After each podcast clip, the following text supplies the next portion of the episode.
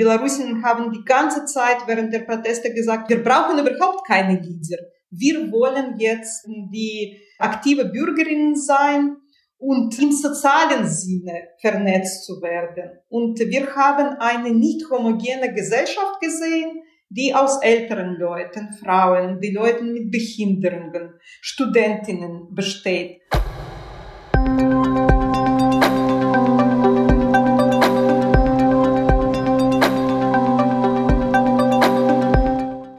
Herzlich willkommen zu einer neuen Folge von History and Politics, dem Podcast der Körber Stiftung für Geschichte und Politik.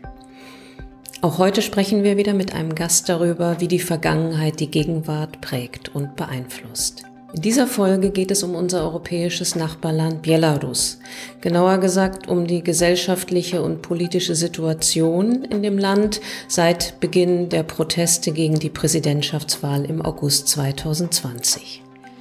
In unserem Gespräch fragen wir nach den Beweggründen und Zielen dieses Protests und auch danach, welche Rolle nationale Symbole und die belarussische Geschichte in der Demokratiebewegung spielen.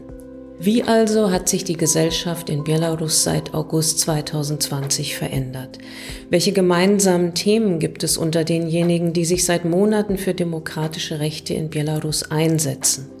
Wie kann die Bedeutung von Nation, Nationalstaat und nationaler Unabhängigkeit für die Proteste der vergangenen Monate eingeordnet werden? Und welche Unterstützung wünschen sich eigentlich die Menschen in Belarus von ihren europäischen Nachbarn in der EU?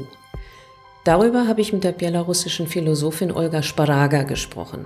Olga Sparaga lehrt Philosophie am European College of Liberal Arts, das sie im Jahr 2014 mitbegründet hat. Sie ist darüber hinaus Mitglied im Koordinationsrat rund um die belarussische Oppositionspolitikerin Svetlana Tichanowskaja und ist im Koordinationsrat für Bildungsfragen zuständig.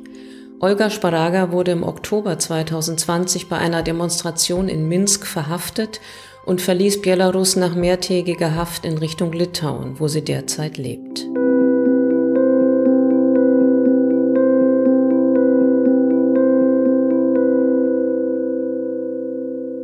Liebe Olga Sparaga, ich würde gern zu Anfang unseres Gesprächs auf Ihre persönliche Situation kommen. Sie haben Belarus verlassen. Sie waren inhaftiert für einige Tage und haben danach Belarus verlassen und leben seitdem hauptsächlich in Vilnius in Litauen.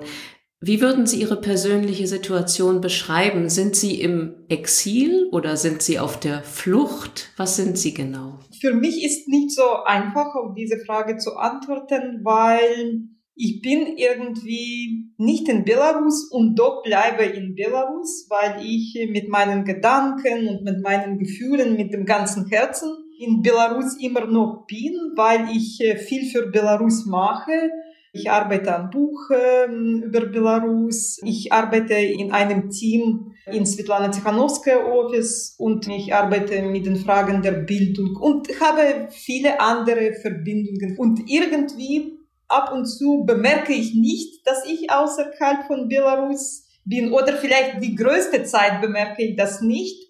Der Unterschied liegt darin, dass ich mich natürlich sicher fühle, jetzt außerhalb von Belarus, weil in Belarus die Situation, die Leute fühlen sich unter dem Stress, weil die Repressionen weitergehen und ich bin von diesem Stress der äh, Repressionen befreit. Aber weil ich so viel für Belarus mache, fühle ich mich sehr stark mit Belarus verbunden Andererseits fühle ich mich auch in Vilnius, finde ich hier auch einen Platz. Natürlich wollte ich gerne nach Hause gehen und meine Eltern zu besuchen und diese Situation erlaubt mich nicht, nach Belarus zu gehen im Moment und das stört mich natürlich. Aber hm, irgendwie, ich denke, ich mache jetzt viel und will auch weiter hm, irgendwie für Belarus engagiert zu sein und auch außerhalb von Belarus für die Sachen, die hier passieren, Fragen der Demokratie, Feminismus. Das alles interessiert mich auch in Lituanien, in Deutschland und in, in vielen anderen Ländern. Für mich ist wichtig und interessant auch an dieser internationalen Agenda teilzunehmen. Wie würden Sie denn aktuell die gesellschaftliche Situation in Belarus beschreiben? Sie haben eben schon kurz darauf hingewiesen, dass der Druck gegen die Menschen, die weiterhin protestieren, immer noch sehr hoch ist. Es gibt einen Text, ich habe kürzlich in der Vorbereitung auf unser Gespräch, habe ich einen Text von Viktor Martinovich gelesen, von dem belarussischen Schriftsteller, mhm. der sehr nüchtern beschrieben hat und gesagt hat, es gibt gar keine Nischen mehr. Es ist eigentlich alles unter Kontrolle. Sämtliche Nischen sind verschwunden. Teilen Sie diese Beobachtung? Eigentlich nicht. Und ich war irgendwie mit Viktor Martinovich nie so richtig einverstanden, auch vor der Revolution, weil er hat eine bestimmte Sichtweise und Perspektive auf Belarus. Er war immer pessimistisch, vor der Revolution auch. Ja, einerseits haben wir jetzt eine andere Phase der Revolution. Ich verteidige den Begriff der Revolution im Prozess, in Progress. Und die erste Etappe war mit dem Umbruch der Gesellschaft verbunden und so einen Umbruch hatten wir nie in unserer Geschichte, in unserer neunsten Geschichte nach 91. So viele Leute, so viele Gruppen haben nie engagiert in die Proteste und nie so vernetzt und vereinigt. Aber jetzt haben wir eine zweite Etappe, als die alle diese Gruppe auf partisanische Art und Weise weiter tätig sind. Aber es gibt auch Zeichen, sichtbare Zeichen, dass Leute weiter, wenn nicht protestieren, so Widerstand in der Situation des Widerstandes bleiben. Zum Beispiel Hunderte oder sogar Tausende Leute schreiben die Briefe an politische Gefangene. Die Leute gehen zu den Gerichten. Sie verfolgen bei Gericht die Verhandlungen, meinen Sie? Ja, oder? die Leute bleiben in äh, Telegram-Kanäle, die während der Revolution entstanden sind, zum Beispiel äh, im Rahmen von Nachbarschaften. Vernetzung durch Nachbarschaften war sehr stark und die Leute bleiben in dieser Kommunikation. An den Universitäten gibt's äh, Aktivitäten, obwohl das alles nicht so sichtbar ist. Das heißt, neue Strukturen oder Protostrukturen, Vernetzungen sind entstanden und die Leute versuchen weiterzukämpfen. Das ist nicht einfach, aber ich, es gibt viele Zeichen, dass Leute das weitermachen. Und Repressionen sind auch stärker geworden und in verschiedenen Bereichen. Zum Beispiel an den Universitäten gibt es jetzt Rektoren für Sicherheit und äh, man prüft die ganze Zeit, ob Studenten, Studentinnen irgendwas organisieren wollen, aber Studentinnen versuchen doch, die Fahne, die Fahnen aufzuhängen bis jetzt. Also eine Fortsetzung des Umbruchs der Revolution von unten zu versuchen, vor Ort, da wo es möglich ist, Zeichen zu setzen. Ja, ja, und auch auf verschiedene Weise miteinander zu kommunizieren und das geht weiter, mein, meiner Meinung nach. Sie sprechen über die Revolution und beschreiben die verschiedenen Phasen.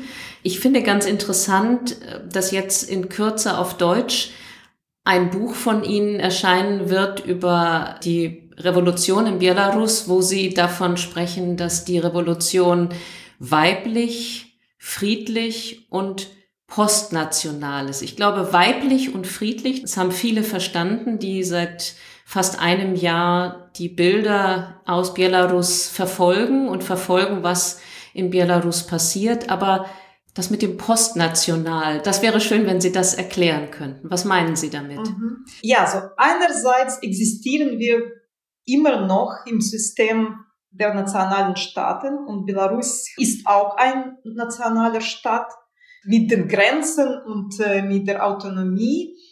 Und die Frage ist nun, wie Leute sich äh, interpretieren, die Gemeinschaft, die soziale Verbindungen. Und in diesem Sinne, im Verständnis von Benedikt Andersen, der über die nationale Gemeinschaft in 80er Jahren äh, geschrieben hat, im Sinne von äh, Benedikt Andersen interpretiere ich die Situation in Belarus und Selbstverständnis von Belarusinnen als Postnationale, als Nicht-Nationale. Warum? Weil wenn wir an äh, Benedikt Andersen Bezug machen, dann äh, sagt er, äh, für die Konstitution der nationalen Imaginieren von nationalen Gemeinschaft ist der Bezug auf die Vergangenheit sehr wichtig. Und die Vergangenheit wird dabei nicht vieldimensionell interpretiert, sondern immer aus einer bestimmten Perspektive Und für mich gibt es so viele Widersprüche bei diesem Begriff der Nation. Und es gab so viele Streiten, was Nation bedeutet. Und es gibt so viele Ideen, dass ich für mich entschieden habe, dass ich über die Gesellschaft spreche und dass wir in diesem Sinne die hm, Züge der postnationalen Gemeinschaft haben, wo, ja, so wir können sagen, das ist bürgerstaatliche Nation. Aber wenn wir darüber sprechen, dann entsteht unbedingt die Frage, und was ist mit der kulturellen Nation? Und ich denke, ja, vielleicht können wir ohne Nation sprechen, über belarussische Gesellschaft, über belarussische Kultur, belarussischer Staat, aber die nach einer anderen Logik verbunden ist als diese nationale, wo es immer über Homogenisierung, patriarchale Dimension, über Elitismus und so weiter geht. Und was sehen wir in Belarus? Wir sehen, dass die Leute bei diesen Protesten keinen richtigen Bezug auf die Vergangenheit gehabt haben. Sie haben auf die Gegenwart konzentriert. Sie waren gegen Autoritarismus und sie haben auch auf die Zukunft konzentriert, weil sie über Demokratie gedacht hatten. Sie wollten vor allem demokratische Veränderungen. Das ist die vernetzte Gesellschaft und es geht nicht um die Eliten. Belarusinnen haben die ganze Zeit während der Proteste gesagt, wir brauchen überhaupt keine Leader. Wir wollen jetzt die aktive Bürgerinnen sein und im sozialen Sinne vernetzt zu werden. Und wir haben eine nicht homogene Gesellschaft gesehen, die aus älteren Leuten, Frauen, die Leuten mit Behinderungen, Studentinnen besteht. Und ich denke, dass diese nicht homogene Gemeinschaft auch ein Zeichen der postnationalen Gemeinschaft ist. Und äh, man kann auch sagen, kulturelle Identität war nicht so wichtig in Belarus. Man kann sagen, dass politische, soziale Identität oder Identitäten am wichtigsten gewesen sind. Und wenn wir über kulturelle Identitäten sprechen, dann gibt es die Vielfalt von diesen Identitäten, weil wir haben ein, ein von Zeichen, eins von Symbolen unserer Protesten war das Porträt von Jewa von Chaim Sutin aus 1928. Das ist jüdisches Porträt. Und niemand hat die Frage gestellt, ob jüdische Kultur ein Teil von der belarussischen ist. Das war selbstverständlich. Aber Diskussionen vorher in Belarus, die nationalistisch markiert wurden, hatten immer Probleme mit der jüdischen Erbe. Und während dieser Revolution hatten wir so viele verschiedene Gestalten, die auf einmal durch das Streben zur Demokratie verbunden wurden. Dann habe ich eine Frage noch, denn das ist ja ein Bild, was sehr dominiert hat in den äh, Protesten und bis heute ein immer noch dominiert. Das ist die Fahne, die weiß-rot-weiße Fahne, mhm. ähm, die gewissermaßen als Symbol der Protestbewegung gilt. Diese Fahne bezieht sich auf die erste belarussische Volksrepublik 1918. Und da wüsste ich gerne, was ist das dann für ein Symbol, wenn Sie sagen, es ist eine postnationale Revolution? Warum dann diese Fahne? Diese Frage wurde diskutiert die ganze Zeit, auch während der Proteste und während der Revolution in Belarus. Und zum Beispiel haben die soziologischen Befragungen während der Proteste gezeigt, dass Leute diese Fahne nicht, auch nicht mit der Geschichte verbinden. Die Leute wissen natürlich, dass diese Fahne Geschichte hat, aber vor allem haben sie diese Fahne als eine Alternative für die staatliche Fahne interpretiert. Auch äh, staatliche Fahne ist jetzt offizielle Fahne bedeutete nach äh, diesen Terrortagen von 9. bis 12. August Gewalt und man brauchte die Symbole, die eine Alternative versprechen. Vorher wurde von dieser nationalistischen Opposition mit verschiedener Agenten diese Fahne benutzt und deswegen existierte schon diese Fahne als ein wichtiges Zeichen der Opposition. Und die Leute, so würde ich sagen, haben diese Fahne genommen, aber jetzt weiter von dieser nationalistischen Agenda, sondern vor allem als Symbol der Veränderungen, ja, als Symbol der Alternative. Und interessant auch ist, dass am ersten großen Wochenende Marsche, am 16. August, mit dieser Fahne eine große, eine große Skulptur im Zentrum von Minsk, der Mutter des Sieges Skulptur, die Sieg im äh, Zweiten Weltkrieg symbolisiert, dass mit dieser Fahne diese Figur umrollt, um, umhüllt, umhüllt. umhüllt, umhüllt wurde. Und am nächsten Marsch hat äh, Lukaschenka und Regime mit einem Draht diese Skulptur bewahrt. Und das bedeutet eigentlich, dass die Leute in Belarus offizielle Ideologie mit äh, dieser nationalistischen, postnationalistischen alternativen Ideologie verbunden wollten.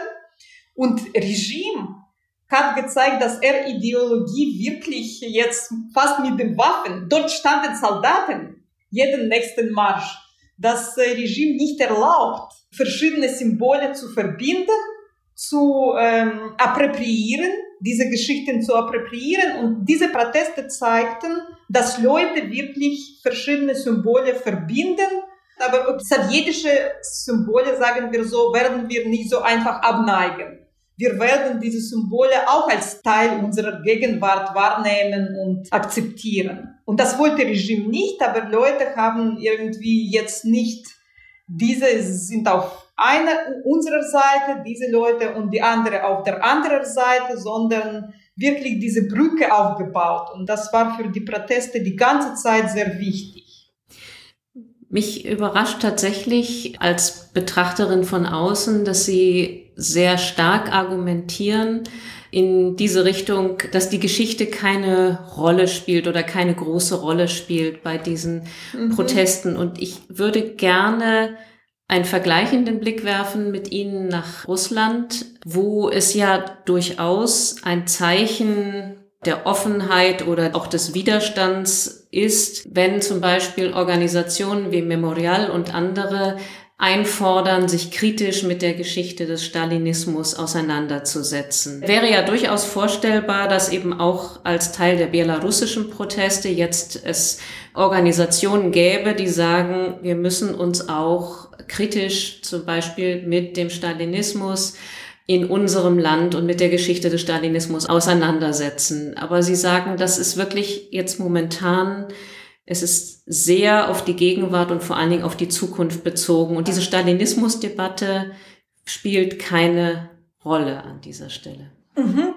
Ja, weil es keine Räume dafür gibt. Ja, die Leute denken jetzt, wie man den Repressionen Widerstand macht und einander unterstützt und man macht auf die Geschichte nicht so einen starken Bezug. Aber über Stalinismus hat man doch gesprochen, weil man hat diese repressive Taktiken mit NKWD, mit stalinistischen Repressionen verglichen. Mit den Repressionen des stalinistischen Geheimdienstes. Ja, ja, man mag diese Vergleiche und man sagt, ja, wir haben wirklich nicht genug kritisiert diese, diese Seite unserer Geschichte und das sollen wir machen. Und es gab immer schwarz und weiß, nationalistische, europäische Geschichte wurde immer gut wahrgenommen und sowjetische Periode immer schlecht.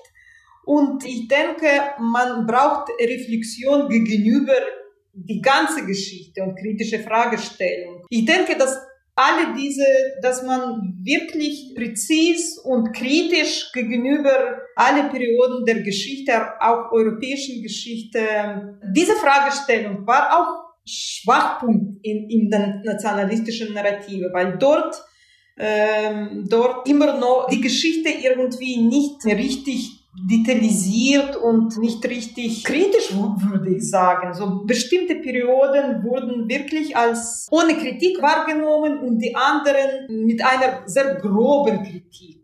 Also das wäre dann ja mit Blick auf die zukünftige Entwicklung, wenn ich Sie richtig verstehe, wäre das ein Wunsch, dass Sie sagen, es braucht Räume für diese kritische Auseinandersetzung mit der Geschichte. Und die Frage ist natürlich, wo können diese Räume entstehen. Frau Sparaga, lassen Sie uns noch mal schauen auf die Protestbewegung an sich. Wir haben gesprochen über die Fahne als ein gewisses einigendes Symbol. Aber mich würde interessieren, was gibt es über die Fahne als Symbol hinaus an einigenden Faktoren?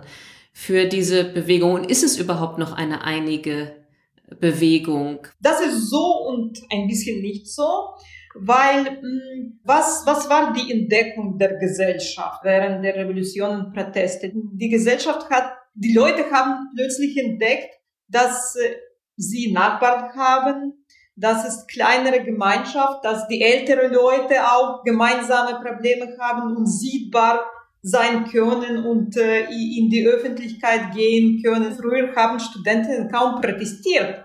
Und jetzt plötzlich haben sie verstanden, dass sie für eigene Rechte kämpfen sollen. Und viele andere Feministinnen, ja, Frauen besprechen jetzt auch, wie sie an der Politik, dass sie stärker in die Politik engagiert äh, sein sollen. Und einerseits scheint es, ja, es gibt diese verschiedenen Gruppen und das ist die Zersplittung.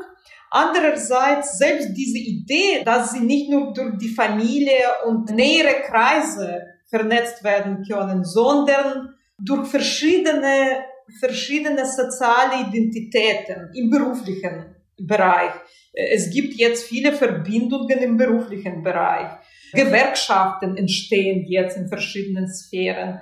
Und ich denke, dass selbst diese Idee, dass Leute auf verschiedene Weise vernetzt werden können, das verbindet immer noch die Leute. Die Leute streben jetzt dafür, auf diese Idee der Vernetzung und Entwicklung dieser Vernetzungen nicht zu verzichten.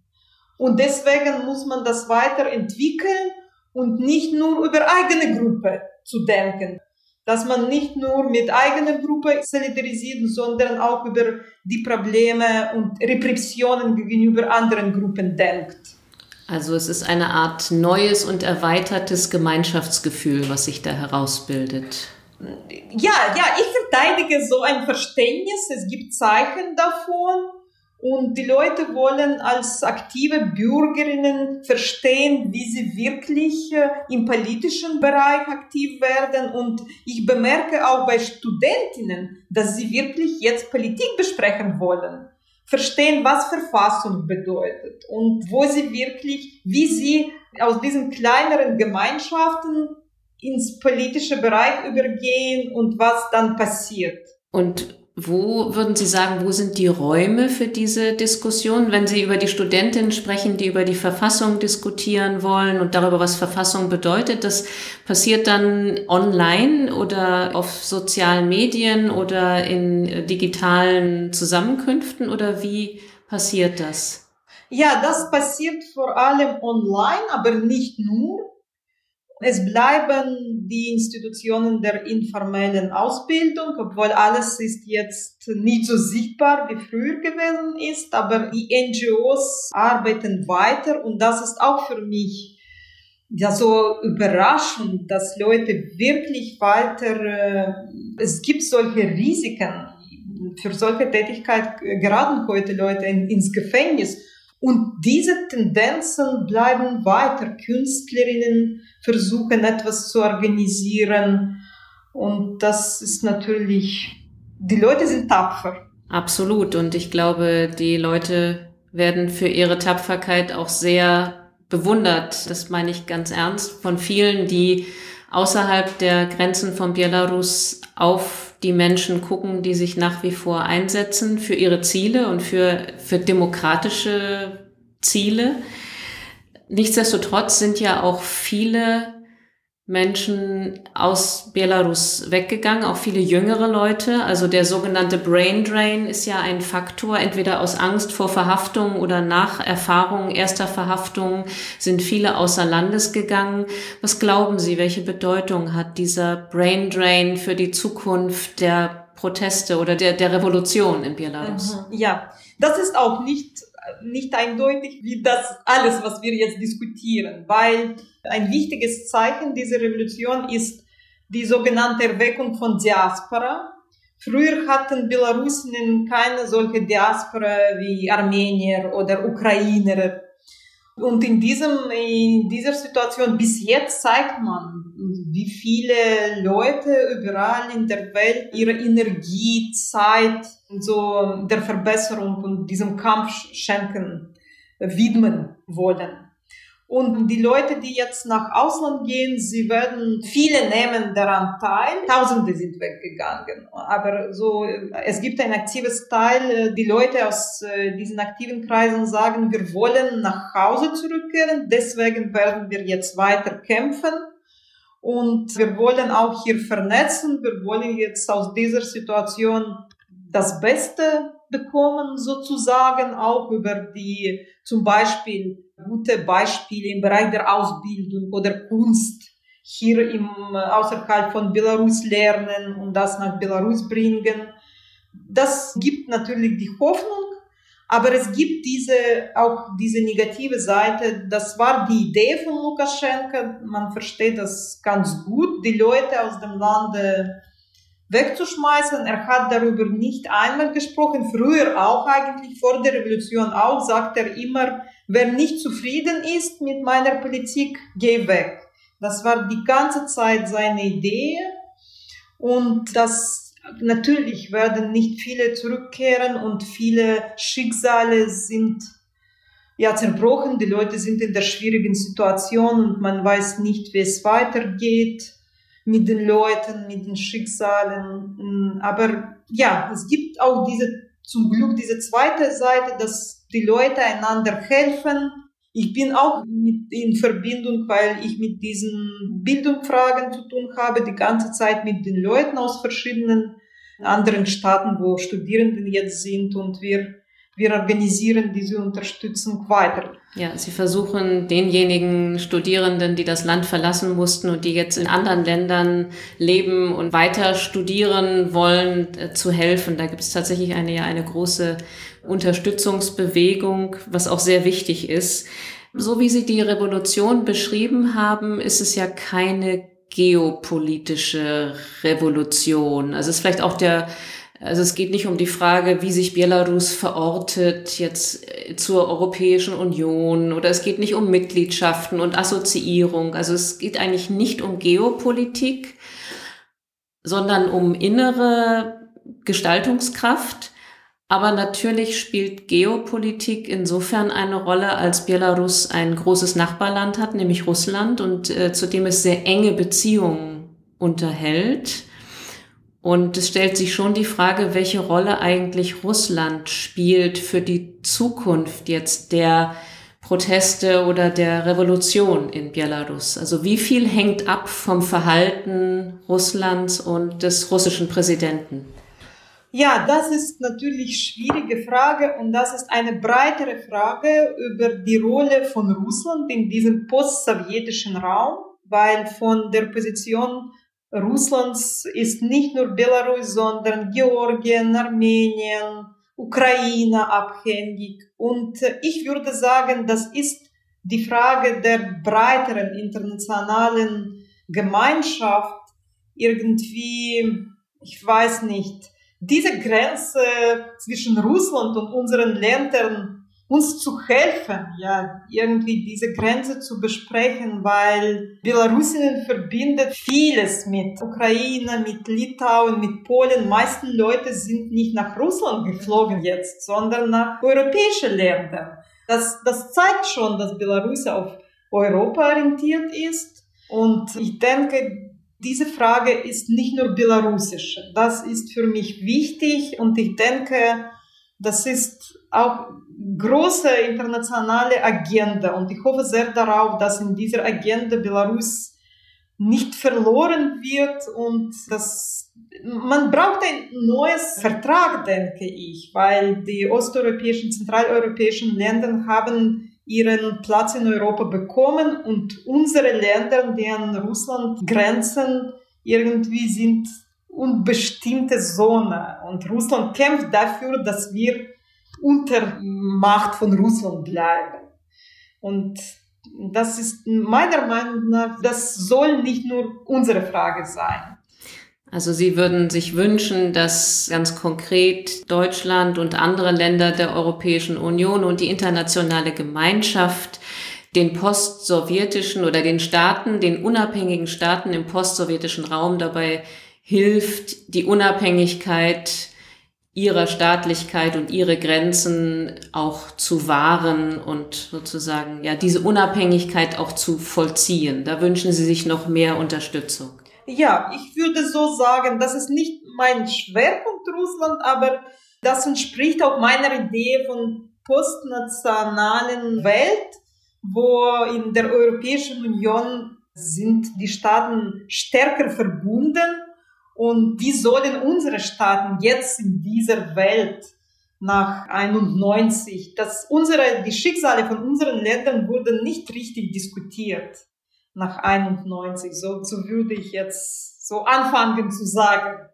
zu interpretieren. 30 Jahre nach dem Ende der Sowjetunion gibt es da noch Hausaufgaben zu tun mit Blick darauf, was die Position der von Belarus und anderer postsowjetischer Länder oder was die Position der Länder im postsowjetischen Raum in der internationalen Gemeinschaft betrifft.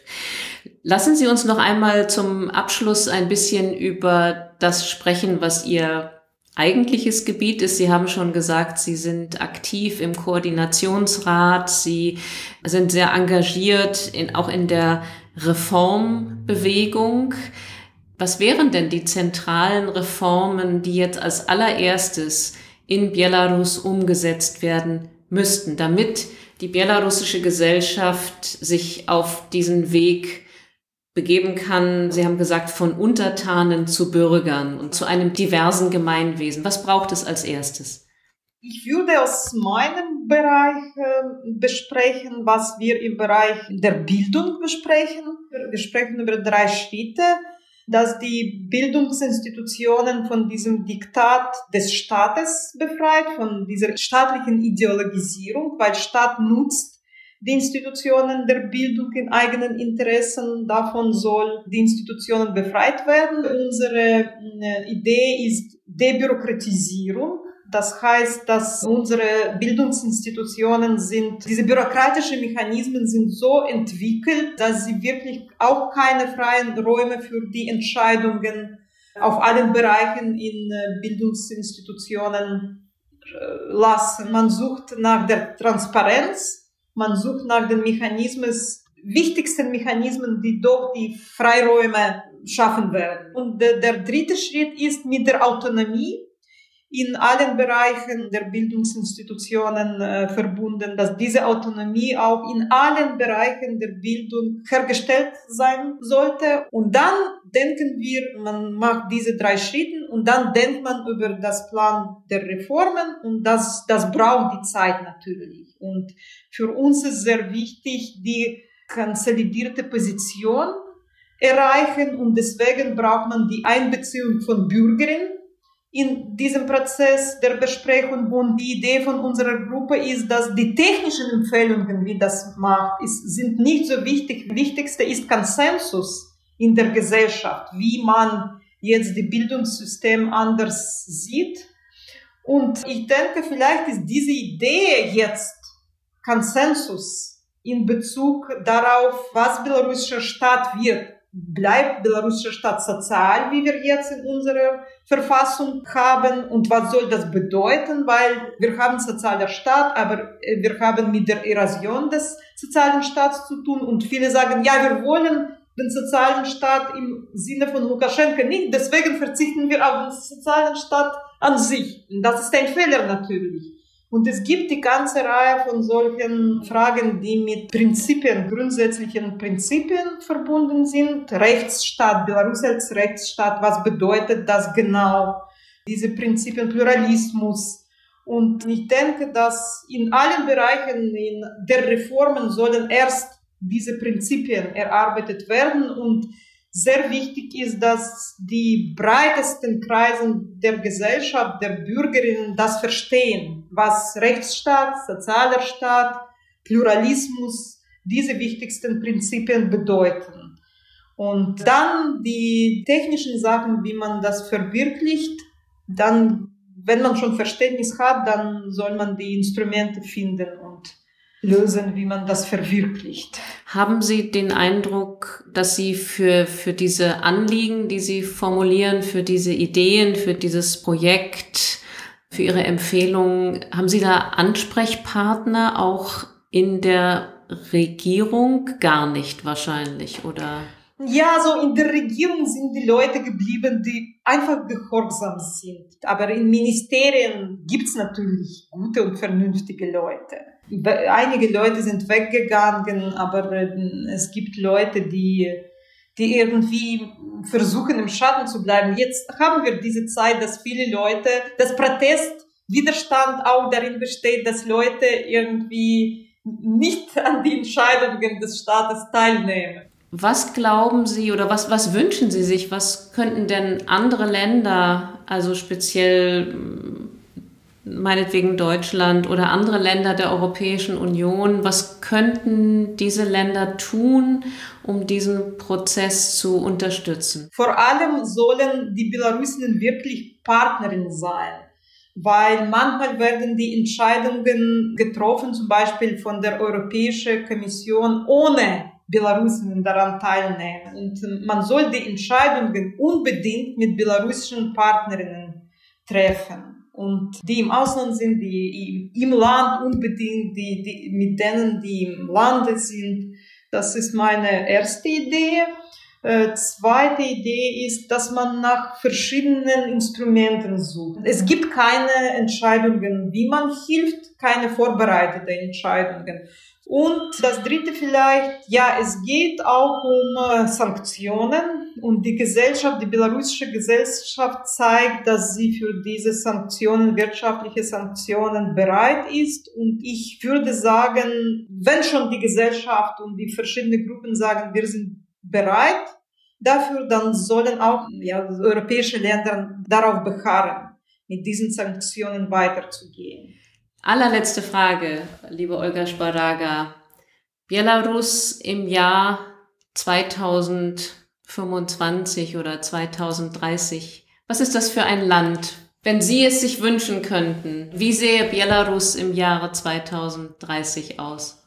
Ich sehe Belarus als demokratisches Land mit äh, aktiven Bürgerinnen, die wirklich verschiedene Möglichkeiten der Selbstorganisation und lokale Gemeinschaften auf ihrem verschiedenen Niveau weiter aktiv sind und bleiben. Viele NGO, NGOs, kulturell entwickelte kulturelle Szene und Politikerinnen unter der Kontrolle der Gesellschaft und in der Zusammenarbeit mit der Gesellschaft. Das fehlt, diese Mechanismen fehlen in unseren Nachbarländern des postsowjetischen Raumes, dass Politik und durch die Korruption verwickelt von der Gesellschaft getrennt ist, das wünsche ich Belarus nicht. Ich wünsche, dass wir diese Probleme überwinden, dass die Politikerinnen wirklich als kleine Politikerinnen werden, die sehr nah den aktiven Bürgerinnen sind. Das würde ich unserem Land wünschen und, und auch äh, Zusammenarbeit mit anderen Ländern. Ich denke, dass Internationalisierung und diese internationale Zusammenarbeit, die jetzt unter schwierigen Bedingungen entsteht, sehr wichtig für die Zukunft ist. Vielen Dank, liebe Olga Sparaga, für das Gespräch. Das war unser History and Politics Podcast mit Olga Sparaga zur aktuellen gesellschaftlichen Situation in Belarus und zu den Zielen und Symbolen der belarussischen Protestbewegung. Wenn Sie mehr über Olga Sparaga wissen oder von ihr lesen möchten, dann verweise ich zum Schluss gern noch auf ihr aktuelles Buch, das unter dem Titel Die Revolution hat ein weibliches Gesicht, der Fall Belarus in Kürze auf Deutsch erscheint. In den letzten Monaten sind darüber hinaus zahlreiche Interviews mit Olga Sparaga erschienen, die Sie im Internet finden können. Alle weiteren Informationen zur Arbeit des Bereichs Geschichte und Politik der Körperstiftung finden Sie auf unserer Stiftungswebsite. Dort gibt es natürlich auch alle Folgen unseres History and Politics Podcasts. Das war's für heute. Ich danke Ihnen fürs Zuhören und hoffe, dass Sie auch beim nächsten Mal wieder dabei sind, wenn wir fragen, wie die Geschichte unsere Gegenwart prägt. Tschüss, machen Sie es gut.